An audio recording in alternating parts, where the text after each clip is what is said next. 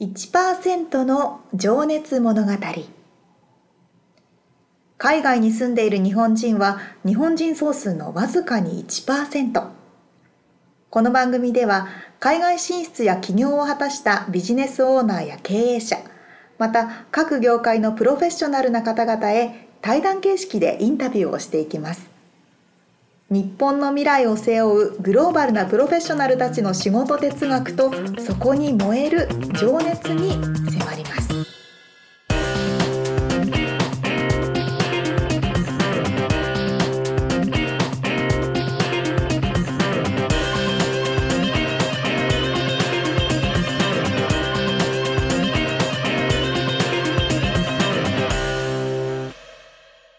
こんにちはこんにちは。第6回目ボリューム6でございますおお、六回目ですね。そうですね私たちまとめて撮ってるから言っちゃった けどダメ はいというこ言わなといででくださはいいごめんなさい失礼しました、はいあのカリフォルニアロサンゼルスに住んでおりますとほう車がないと生活ができないというあ、こそとんなで話をね、前前回ぐらいでしたような気がしましたね、うんそうなんですよ、なのでもちろんに日本車うん、もたくさん走ってるんですけど、うもうとんでもない高級車とかうん、うん、もう見たことのないような車もいっぱい走ってるじゃないですか、うん、であとテスラはいっぱい走ってますよねい。ね、いっぱい走ってますね。びっくりするぐらい いっぱいっていうかっぱい走ってるんいでや、すわかよんない、こう日本にいると多分あんま見ないんですけど。うん、すごい気になりますね。そうカラフルな赤もあれば黒もあればうん白もありますよね、そうそうそう。そう、この間テスラに実は乗してもらったんですよ。っていう話話にをもも。 それ持ってきて言っちゃダメで しょそうえそうそうそうそうみつさんが乗ったって話を聞いて私乗ったことないんですよっていただいたんですけどね私の持ち物ではないんですけれ どもちょっと借りてはいはい乗りまして、どうでしたまあねあのー一言で言うとあれですよ、車じゃない感覚が味わえるというかこう動くデバイスっていうあーえもうこの横に パソコンに乗ってるみたいななんか見たことあるかななんか見たことありますでけえこのパネルそうそうあの運転席と助手席の間うのん部分が全部そうそうパネルなんディスプレイなんですよね。うんうんうんあれでこうなんかサンルーフをねシュッシュッと指でこうタッチパネルであこう開けてみたりとか、へーまああの同期されるんですよねパス自分の携帯と車に乗った瞬間に鍵とかまあかけなくてえそうなんですかまず近づいたらまずあのドアノブがピヨンって出てきて、 で入ったら、あの同期されて、うんで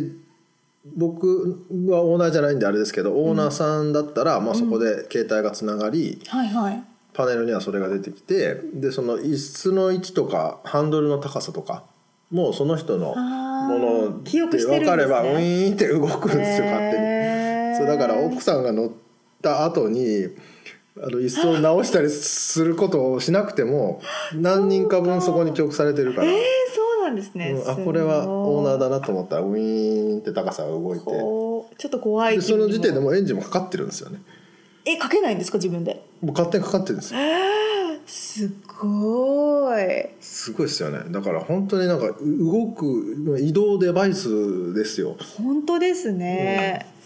でなんもかももうちろん何でしたっけ、えっと、クルーザーうん機能があっあて、らそれはそれはもうもちろんも ちろんごめんなさい私の車ないからあな いのクルーザーっ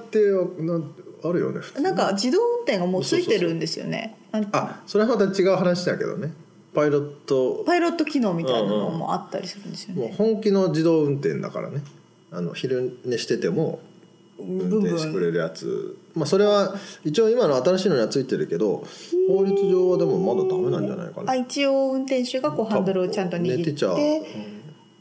その寝てる映像がなんか YouTube に載ってたりするけど、ダメですよね、まあ、法律といろいろせめぎ合いの部分があるみたいですけどそねうそうそうまあだからその機能も携帯と一緒で、うんあのアップデートされるわけですよ、はいはい車を別にいじらなくてもそうなんだそうそうそう、えー、これでバージョン変わったから新しい機能追加したよみたいなのが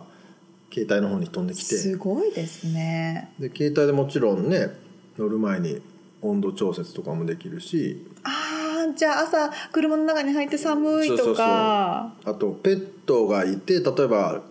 ちょっとねお買い物に行く時にちょっと車の中に置いていかないといけない時とかも、はいはいはい温度調節ずっとしててくれるから、すごいですね、あのそれがモニターで見見れるというか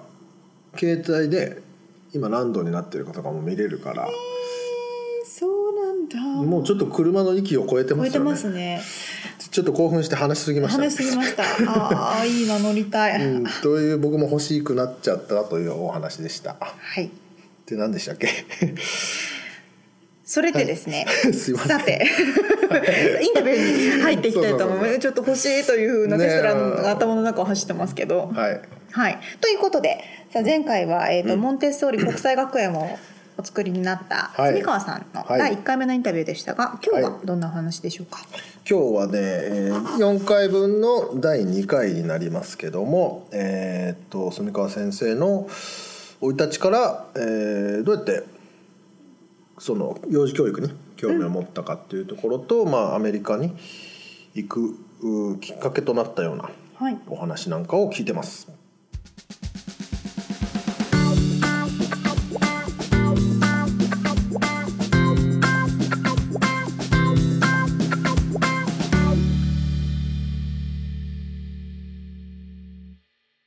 アメリカに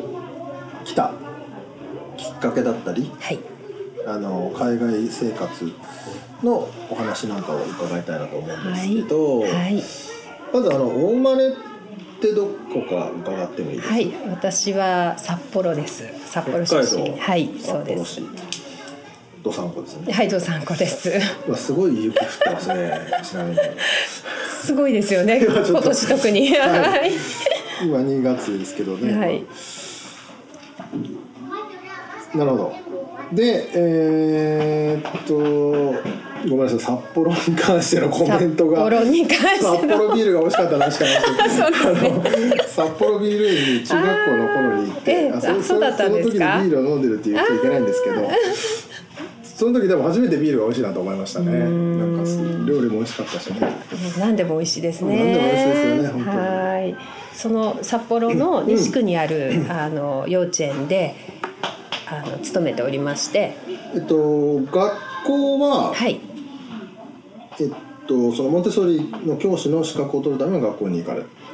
あの働きながら。通信という形で。じゃあ、はい。その大学生の時とかっていうのは別のことやられてたあの保育の短大を出ましあではあそうて、なんですね幼稚園教諭の資格を取って、うんうんでモンテッソーリをやってる幼稚園に就職したんですね。ああなるほどはい、じゃあそのそもそもなぜ教員になろうと思ったかというかえー私そうですねきっかけはうーん子供たちがすごく好きでなろうという皆さん、まあ、保育士ってそういうふうに、あうんのこうなられる方たくさんいらっしゃると思うんですけど私ははい子供というよりもあの人を教えるってことがすごく好好きだったんですね。子供じゃなくて子も供じゃなくても大人でも、ちなみにご兄弟はいらっしゃいますか、あ下に妹がああじゃあお姉さんなんですね、はいうんうんで子供たちにもすごく興味はあったんですけども人の変化っていうのにすごくも う、あの興味をそれは人が変わっていく そうなんです成長していくはい自分も含めてももう人の変化にすごくあのこだわると言ったら変ですけどもあの例えばどういうはい例えば人、まあ、自分もそうなんですけども何かできないことがあったとしたら、これをどうや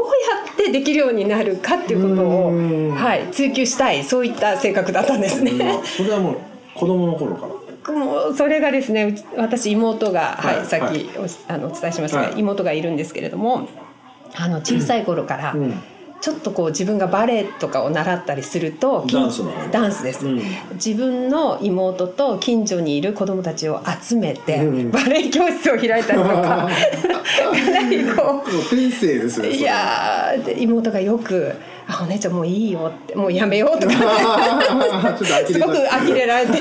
迷惑がられたんですけどもとにかく私は自分がこれがいいという思ったものを、うん人に教えた多くな分い人に教えて人もいいと思ってたんでしょうねその時は全然人の気持ちがあんまりよく分かってなかったかもしれませんが。まあそれはよかれあと思っのて、ね、良かれと思ってみんなも踊れるようになりたいだろうと思ってこうんう教えてたんですうねん。まあそういったえーあの時代がなるほど小学校の低学年ですかねあって、はい。じゃあ結構もう天性のものというか自然と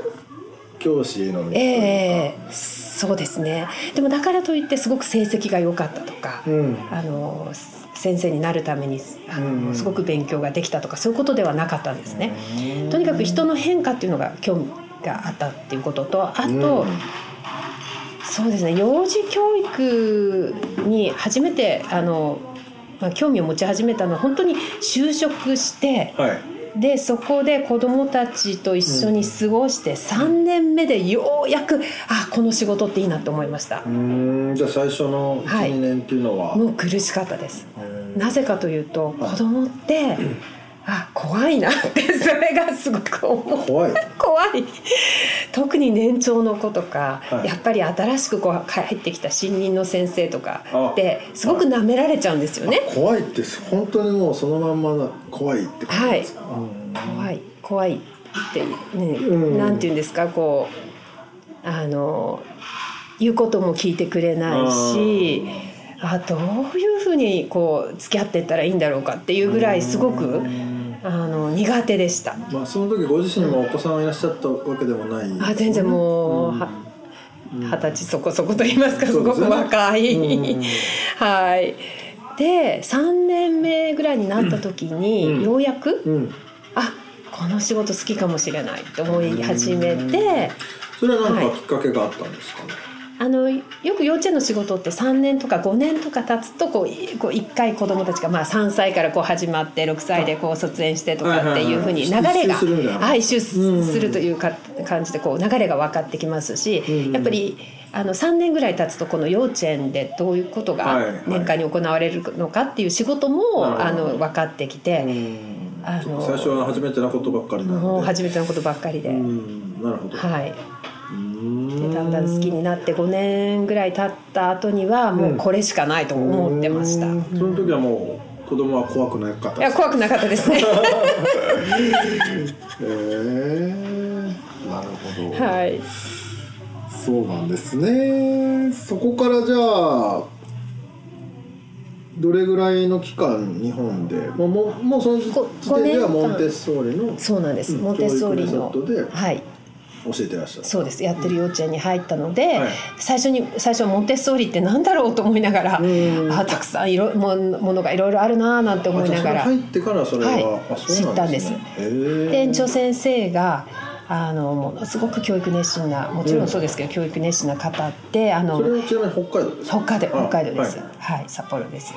でその園長先生のその教育理念っていうのが、はいあの私とても好きで、うーんものすごい厳しい方だったんですけれどもうん育てていただいたというかうーんあの常にもう本当に子どものことを真剣に考えられてる方で,、はいで先生たちにもそれを要求もちろんしますし、うあのなんて言うんでしょう皆さん幼稚園の先生ってすごくなんか子供と遊んでっていうようなイメージ持たれてる方もたくさんいらっしゃると思うんですけど、はい本当毎日毎日が真剣勝負というかはいかに後ろに目がつけられるかというか目をあの後ろの状態もうん理解で見ないできも見ないでも分かっている理理解解してるかどうかっていうようなうん本当にあのその時にこうなんなんて言うんでしょうあのいろんなことを教えていただいたんですよね厳しく。あうーんはいそのなので仕事のはいなんていうの本質というか、はい、教育とはうんという教育っていうところですね、例えばですね、うん私あのよく皆さんにお話しするのが子どもたちがあのなんか物をですねこの高いところに乗せて、うんなんか滑り台みたいなあのものがあってあのお人形だったかなそれを乗せてそのお人形をこう滑らそうとしてた時に、うんうん滑り台あのはい滑り台の上ですねでその2人ぐらいの子供たちがあの一生懸命こうそれをあの持ち上げようとしてたんですけれどもなかなかうまくいかず、うんそれを私がさっと横に行って、うんあの助けてあげたんですね「あ重たいの?」って「じゃあ先生助けてあげるね」って言ってポッと置いたんです、そしたら あのにいた園長先生がうん後ろからもう走ってきて「うんあなたね今大変なことをしたのよ」ほ子供たちの学びをもうあなたは邪魔 をしたと大変なことをしたのよって今一生懸命この子たちはどうやったらねあのこのお人形が、うんあ滑のり机台のの上上ににああの上がるかってことを考えてたでしょって、ううんうんうあんなたもうそんなことしちゃいけませんみたいなーいじやゃあそう本当に、え考える機会を奪っちゃったえ、奪っちゃったって言われたんですうんでそそれからものすごく反省しました本当だなと思ってうんでそれをよく見てくださったその園長先生がねうん 私にすぐに教えてくださったのでうんその教えってもう今でも本本当に、はい、忘れずと言いますかなるほど、まあ、それはさ冒頭に出たその環境っていうかね自ええ立心をこうはい作ってあげるような邪魔しちゃいけないよっていう、はい部分なんですそね。うなんですうんそれってすごく大切なことだと思うんですよねうんうん確かに学びの機会を奪っているというとちょっとあの言葉きついですけど確かにその通りなんですね。その時すごくショック受けましたけれどショックも、ですよねうんそうなんですでも後で考えるとああすごいこれって大きなことだなと大事ですよね大事だなと思いました普通は手伝いたくなっちゃいますもんね。はい手伝うものだというふうに幼稚園の先生とはっていうふうにそうですよね思ってたんですけどもそうじゃないってじゃあその時子供たちは必死に考えてるわけですね。はい、うんじゃあそこでこの本質を知ったというか、はいその教育はい、に、まあなんていうのかな視野がそうなん集で中してすいったっていう感じはでいすかね。、もう、なんて言うんでしょうモンテッソーリのうんうんあのに夢中だったっていうこともありますし私モンテッソーリ教育しか知らなかったので他の幼稚園でどんなふうに あのみんなやってるんだろうなっていうことも興味はあったんですけどでもこの教育もしかしたらすすごいかもしれないと思いましてその時、うん、日本でうん他にもどれぐらいのえー、とそうですね演者があったかということですか、ね。あーうーんモンテッソーリ教育をやっていた園は、はいあの3園とか4園とか周りにはあったと思うんですけれどもそんな近いところではなかったんですがあの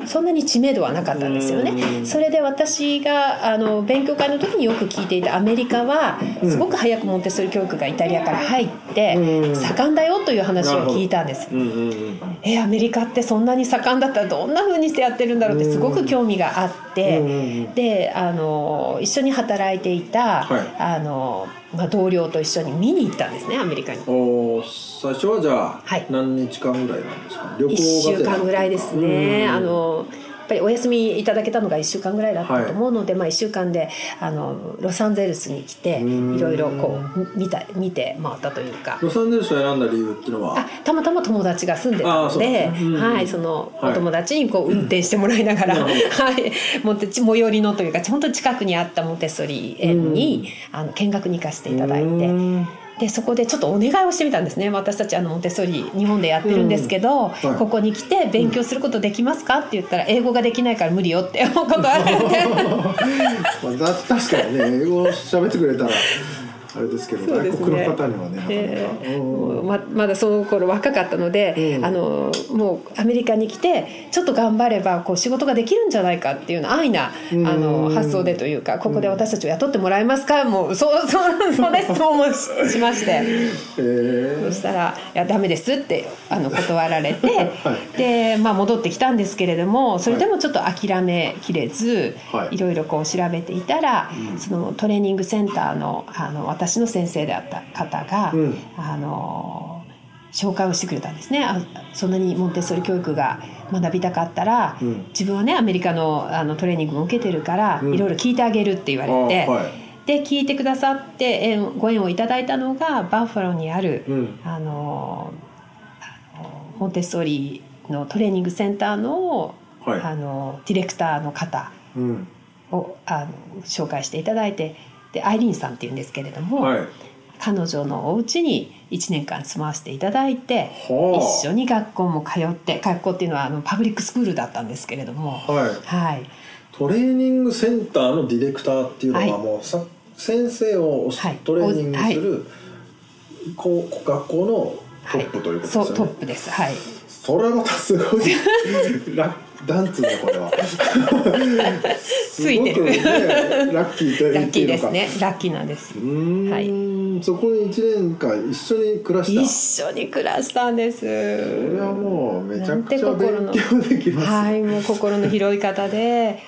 アメリカの文化も教えていただいてお料理も教えていただいて英語ももちろんのことモンテッソーリ教育は、うん毎日はいうーんですごいなと思ったのがこう帰ってきてあの食卓あもうあの食事してる時とかあと食事が終わってからコーヒーを飲みながら「今日わからなかったことなに?」とかあのうんモンテッソーリの書いたその本を見てはい「この意味わかる?」とかうんもう全部こう教えてくれたんですよね。うんその方はご家族は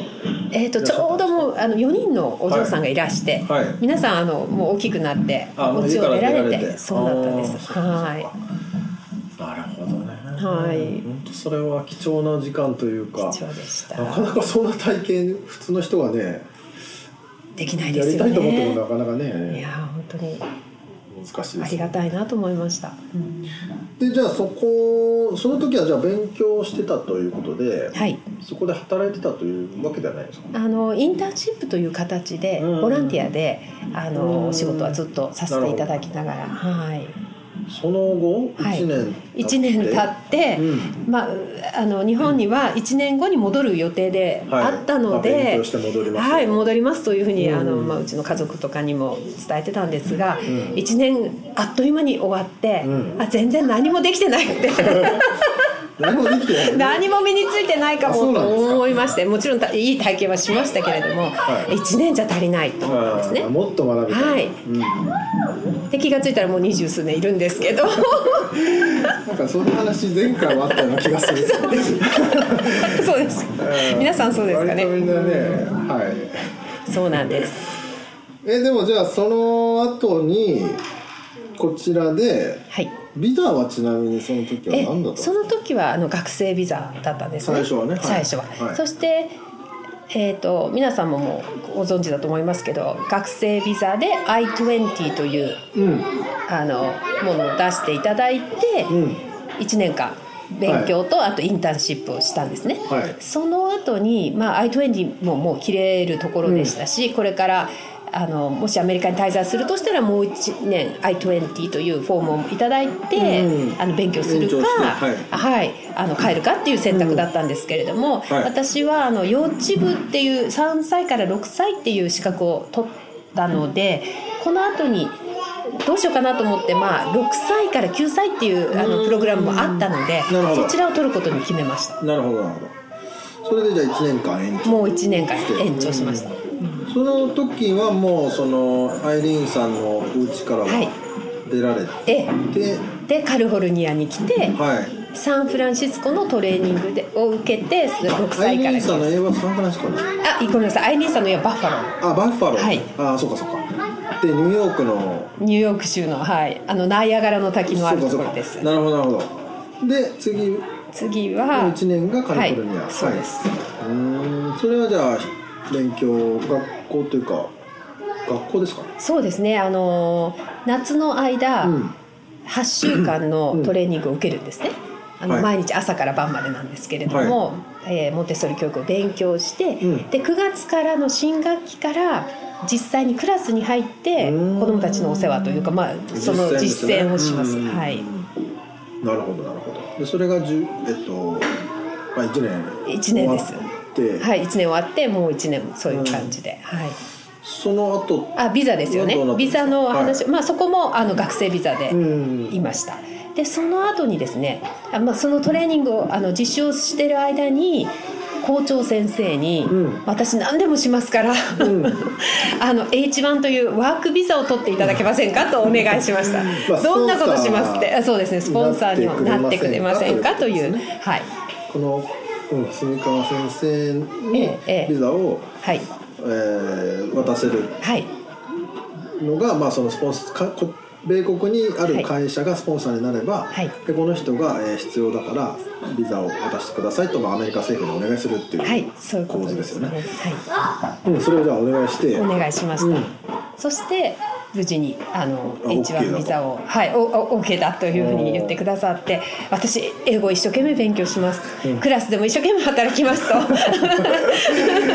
でもしますから。何でもしますということで、はい、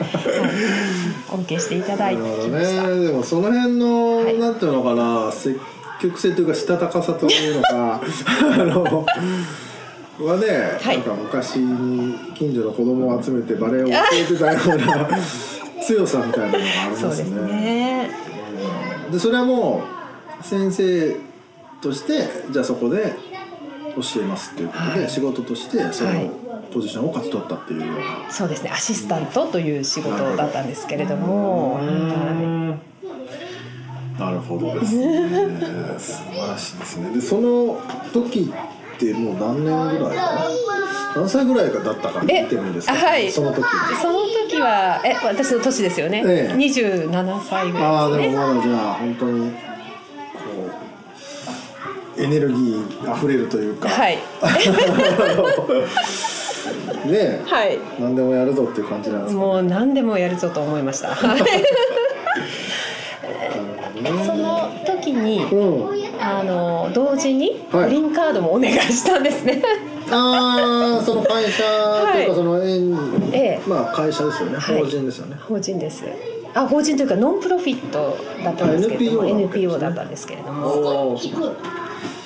にじゃあ H ビザのはい申請と一緒にグリーンカードの申請もも始めたと、はい、なぜかというと、は H1 ビザっていうのは大体今何年ぐらいですかね3年でまた延長してっていそううですね7年更新更更新新とかですね更新ですよね、ちょっとあの期間は分からないですけど長く、まあ、5年以上は入れるビザだったと思うんですけれども、はいはいそのあのグリーンカードの申請ってその当時もう5年は軽くかかるっていうふうに言われていて。申請し始めてから取れるまでにはいそう5です年はかかる、はいうんその間に正式なビザがないとやっぱりアメリカに滞在することもできないですし働くこともできないと、はいで働くことができなければ生活が成り立たないので、その間に、うんあのやっぱりビザが必要だったということで同時なるほどねはいやりましたじゃあどっちも申請してグリーンカードが取れるのを待ちながら、はい H ビザをええ更新してはい過ごしていらっし待ゃった、っていました、うん H ビザはもう3ヶ月ぐらいですぐに取れるうんビザなので、で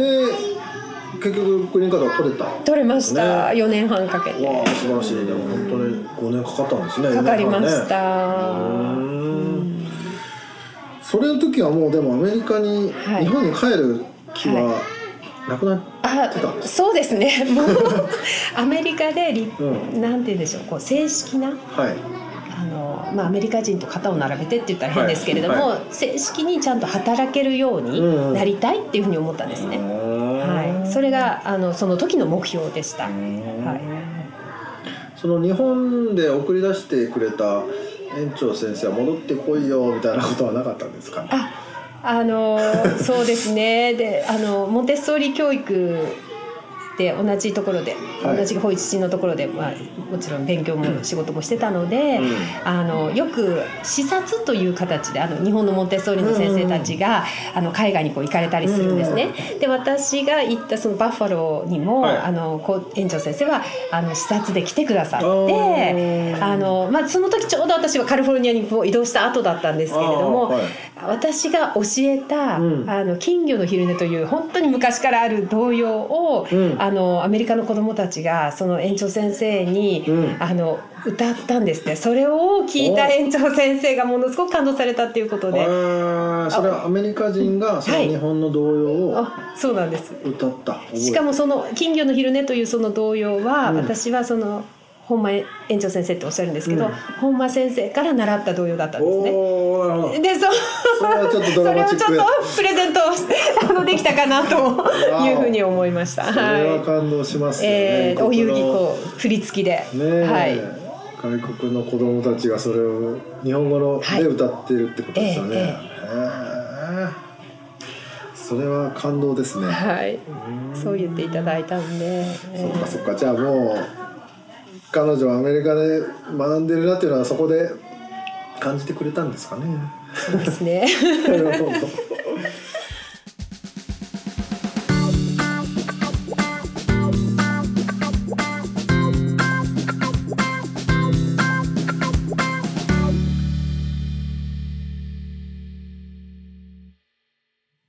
はい。あれですね、住川先生は本当にこのお仕事がお好きなんですね。 もう多分天性のというかねねえ。天職うん。だなんでしょうねきっとってこれずっと一本でやってこられて、でアメリカでもっと勉強したいって言ってずっとモチベーション高いまま、うんずっといろんなことを吸収して、うんもっともっとうんもっともっとっていうね気持ちでここまで。日本には帰らないとそうそうそうそうそうそう。まあねそんな話も 前回もあったけどみんなそうですねなんか皆さんね結構話してると、まあ、みちさんも、はい私もそうかもしれないですけど、こっちに来て実際やってみたら、やっぱり全然物足りない1年じゃ足りないそもうっだとねもっとっていうふうもにっともっとってなっちゃいまなするんですよねだからやっぱ自分の体で自分の目で見たりすると、うん感じることが全然違うんでしょううね。ーんそうだねその日本にいた時に想像してたものと、うんもうはるかに超える、まあ、常識をねぶっ壊されるとかなんていうのかな、うんね、僕らの常識が非常識であり向こうの常識が、えーなんだ え常識である向 こうのそうそうそうそうえそそううそだうねそうそうそうそういうことなんですよね。だから本当にままた一から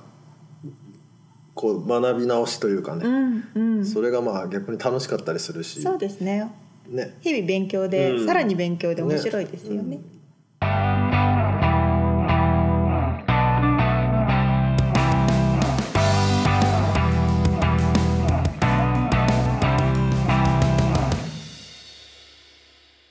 リアルアメリカ情報略していやい忘れたでし ょリアメ情や報その訳しからよくわかんないんですけど私が勝手に言ってる訳し方ですけリどアメ情報、はいあ、さああのビジネス情報をアメリカから発信していくこのコーナーですけれども、ほう今回あの本編のインタビューの中でアメリカのビザの話が出てきましたよね。ーはいで皆さんグリーンカードっていうものとか、うん結構耳にされたことはあると思うんですが実際どういうものなのかっていうのをちょっとご説明しようと思います。うんうんうんうんあの日本のパスポートを持っている方は、はい基本的に観光とかね、うんで来る場合エスターっていうものを取得して3ヶ月今はねそうですねかな今は3ヶ月くらいこちらに、うんあの観光として滞在することはできるんですけど、はい働くことはできないですよね。できないですねそう働くためには労働の、まあ、就労ビザ就労ビザはいというものが必要になってきまして、でさっきお話にも出た H ビザうんうんというのが王道の就労ビザと言われています。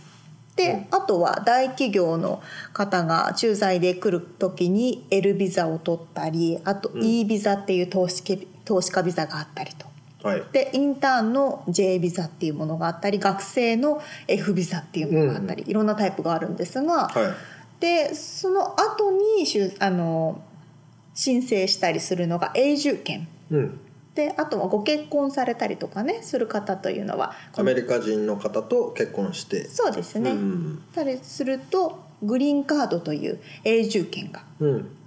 んもらえるわけなんですね。はいこれはもちろんお仕事もできますし普通のこちらに住んでるアメリカ人の方と同じような条件でそうですね国籍は日本だけども、えそうですーアメリカに永住してもいいよという権利なのでその通りです。うんみつさんはね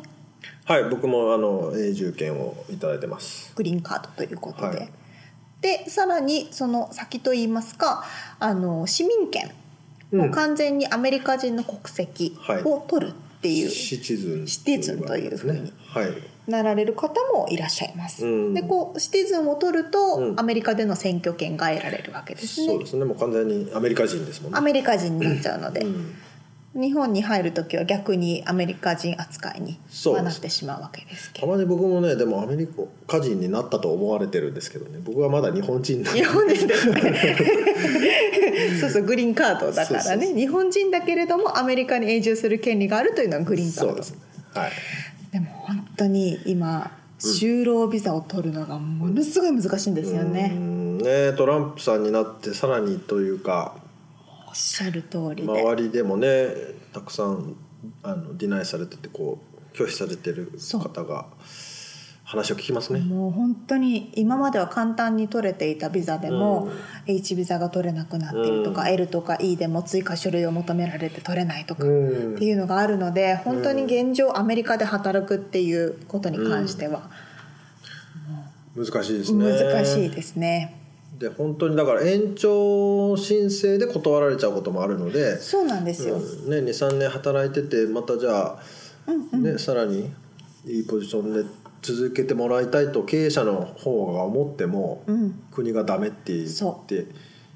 ね、まあ本人も大変だしもう経営者の方も大変なんですけどそうなんですよね日本から連れてきたい素敵、うんあのいいね労働者がいると思ってもなかなか連れてこれなくて、アメリカでやっぱり雇用するようにうん促されているので、うんそうですねアメリカ人をアメリカはそれはねそうそうそ雇うってくれよとそうそうそうそうなん思いでますすよからね。うんなので難しいけれども、何か道は必ずあるわけですからねそうですね、うん、でも本当にいろんな方法があるっていうかこれがダメって言ってもわーって言って諦めなければ、なんか違う方法でそうですそまうたです戻ってくる人とかいますそかうらね。そうそう比較的その学生の F ビザっていうのはまだね取りやすいっていうふううんうんうんに聞きますので、うんこの学生でとりあえず一回来て、うん現地を見て住んでみるっていうのも最初の方法ではあるかもしれないですね。そうですよね。あと今それだけビザが難しいので、うん、申請するときに自分で書類を全部用意して申請するってことももちろんできるんですけど、はい。あのさっきみつさんが言ったように拒否されてビザを落とされてしまうと、うんそのエスタも取れなくなってしまったりするので。あ、もうアメリカに入れなくなっちゃう。入れなくなった、うんなってしまうのですごい厳しいんですよ、うんなので自分でできるかも安くやりたいって思って自分でやるよりかは、うん弁護士さんにお願いして、うんビザのことをやった方がいいかななんて、うん私の個人的なオピニオンですね、うんなるほ意ど見として。そうですね。まあ僕も全部頼みました。 あのわからないのでね英語だしいろいろあるしめんどくさいことはお願いしますという。 まあ金がかかりますけど、おね。金かかりますけどね、まあそういう実際のこれこそまさにリアルアメリカ情そ報うですね。でした俺本当日本にいたらこの情報は多分あまり手に入らないかもしれなそいでうすそねうそうそうちょっとあの役に立っていると嬉しいですそうですね。リアルアメリカ情報でしたはい。